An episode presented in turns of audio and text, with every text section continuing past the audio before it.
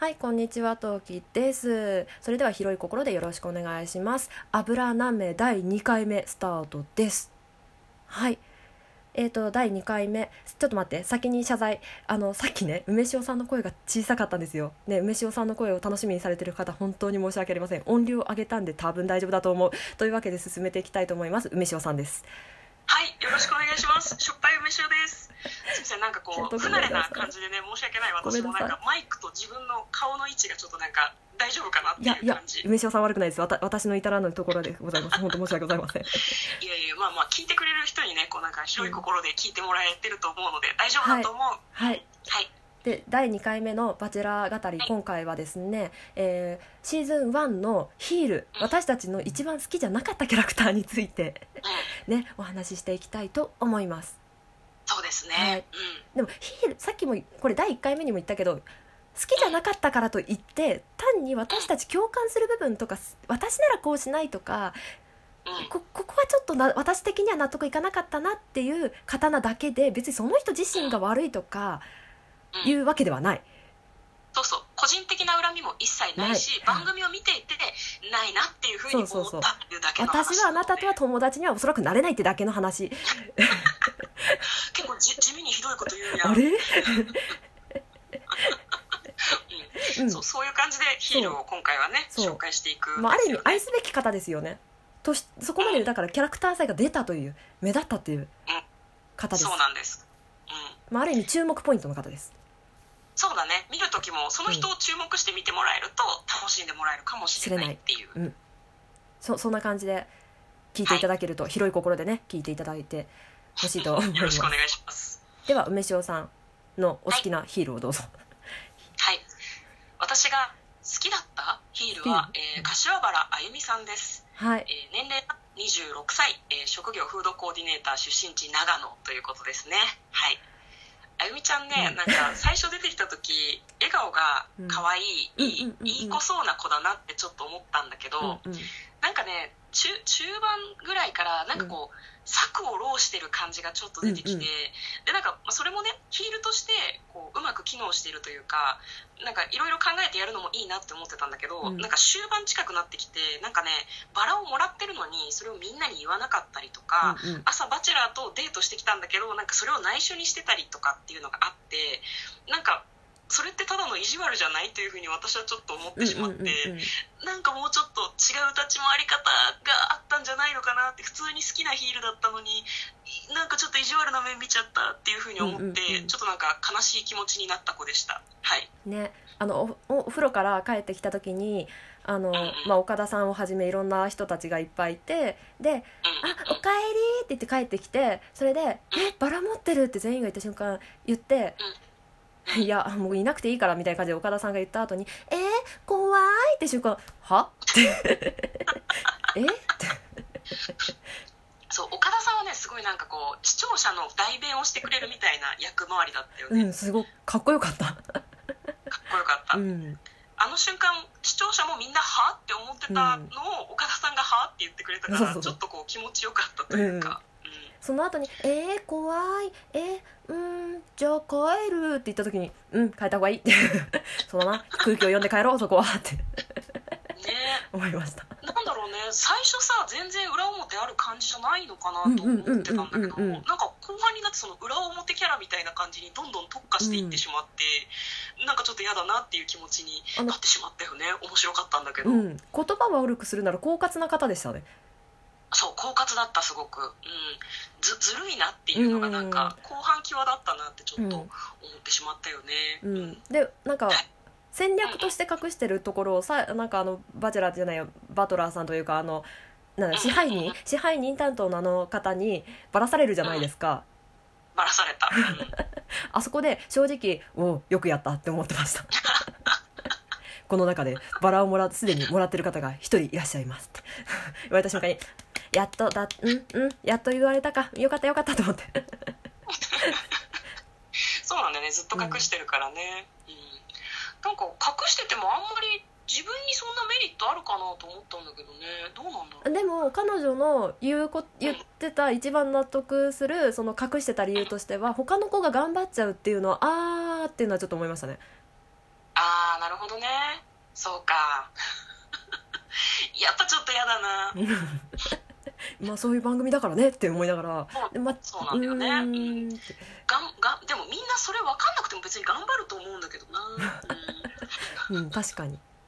はい。そうですね。はい。じゃあまあ私一押しのヒールは柏原あゆみさんでした。はい、じゃあ陶器さんのヒールですか？はい私のヒールはですね森田紗恵さんですね。ほうえーはい、職業ウェイトレス年齢当時24歳。出身地北海道出身で身長1 6 8センチ。大きいないね。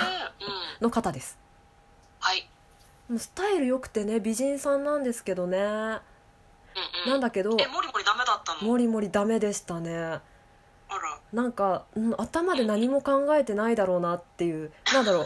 そのあゆみさんが狡猾に物事をものすごく思考を凝らして考えてるタイプだとしたら彼女はなんだろう。何も考えずに悪いことは言える人 ナチュラルボーンなのね。うん。だなと思ってまだ考えてる方がマシかなっていう。なんだろうこの番組的ないやどどっちも嫌なんだけどだからこの番組的に言うんだったら考えてる方が多分戦略的な問題だから私は許せたんですよ。なるほど、うん。うんうん。何にも考えてない悪る悪口は単なる悪口って思って。うん。確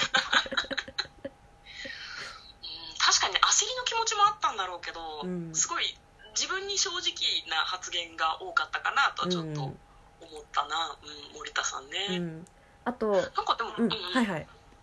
終盤までは結構そのデートに誘われないことが多くって、うん焦ってて、うん。でなんか悲しんだりしてる時もあって、うんうん。割とこうなんでこの人誘われないんだろうかわいそうだなって私ずっと思ってたんだけど、うんうん、後半の追い上げがすごかったよねモリモリは。私自分を2回選んだ時点であこれダメだと思って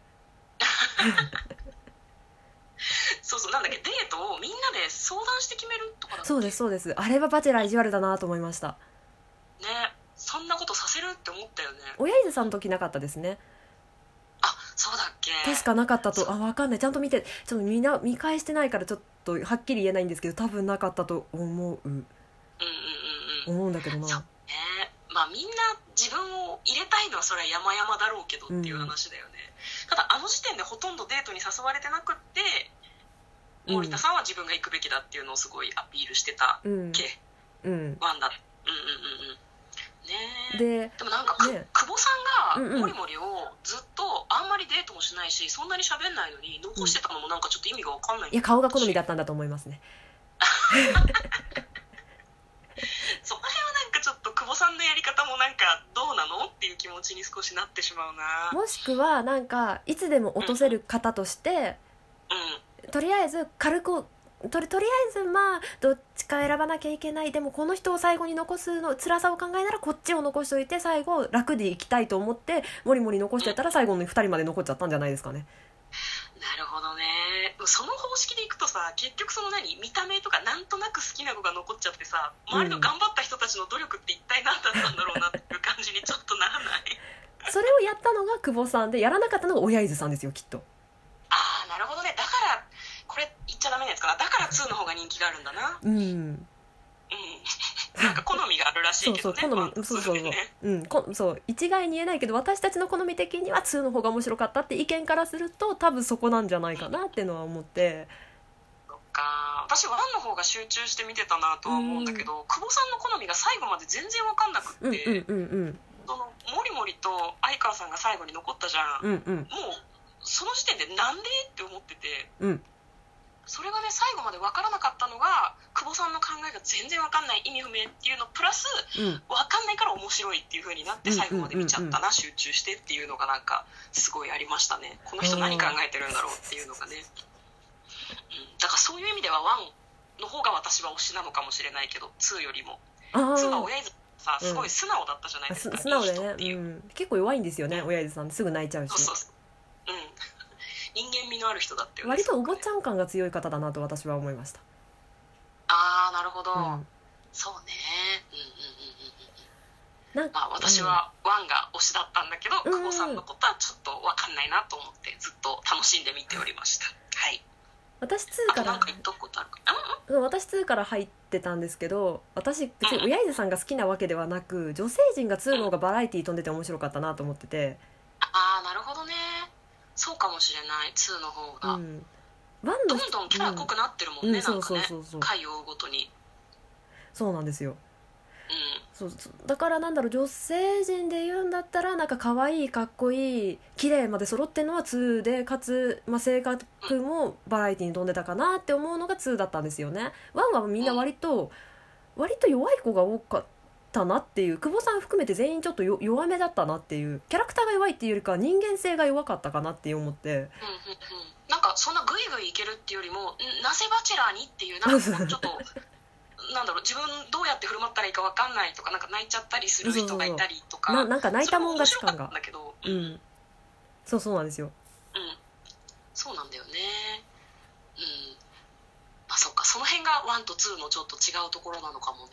そうですね。うんそう。なんか時間時間的にまだ大丈夫です？今ね10分もうすぐ11分ですね。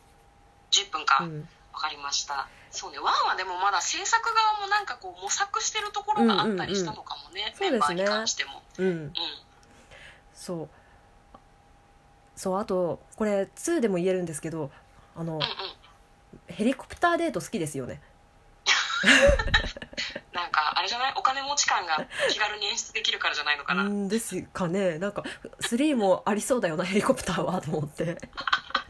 そうありそう。水着デートとヘリコプターは絶対あると思うよ。ねあとは暑いとこに行くかふ寒いとこに行くか。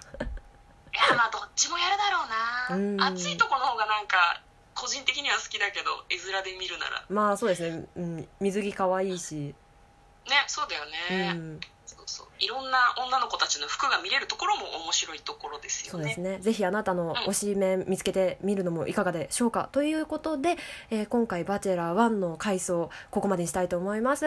聞いていただいてありがとうございました。それじゃあまたね。何名？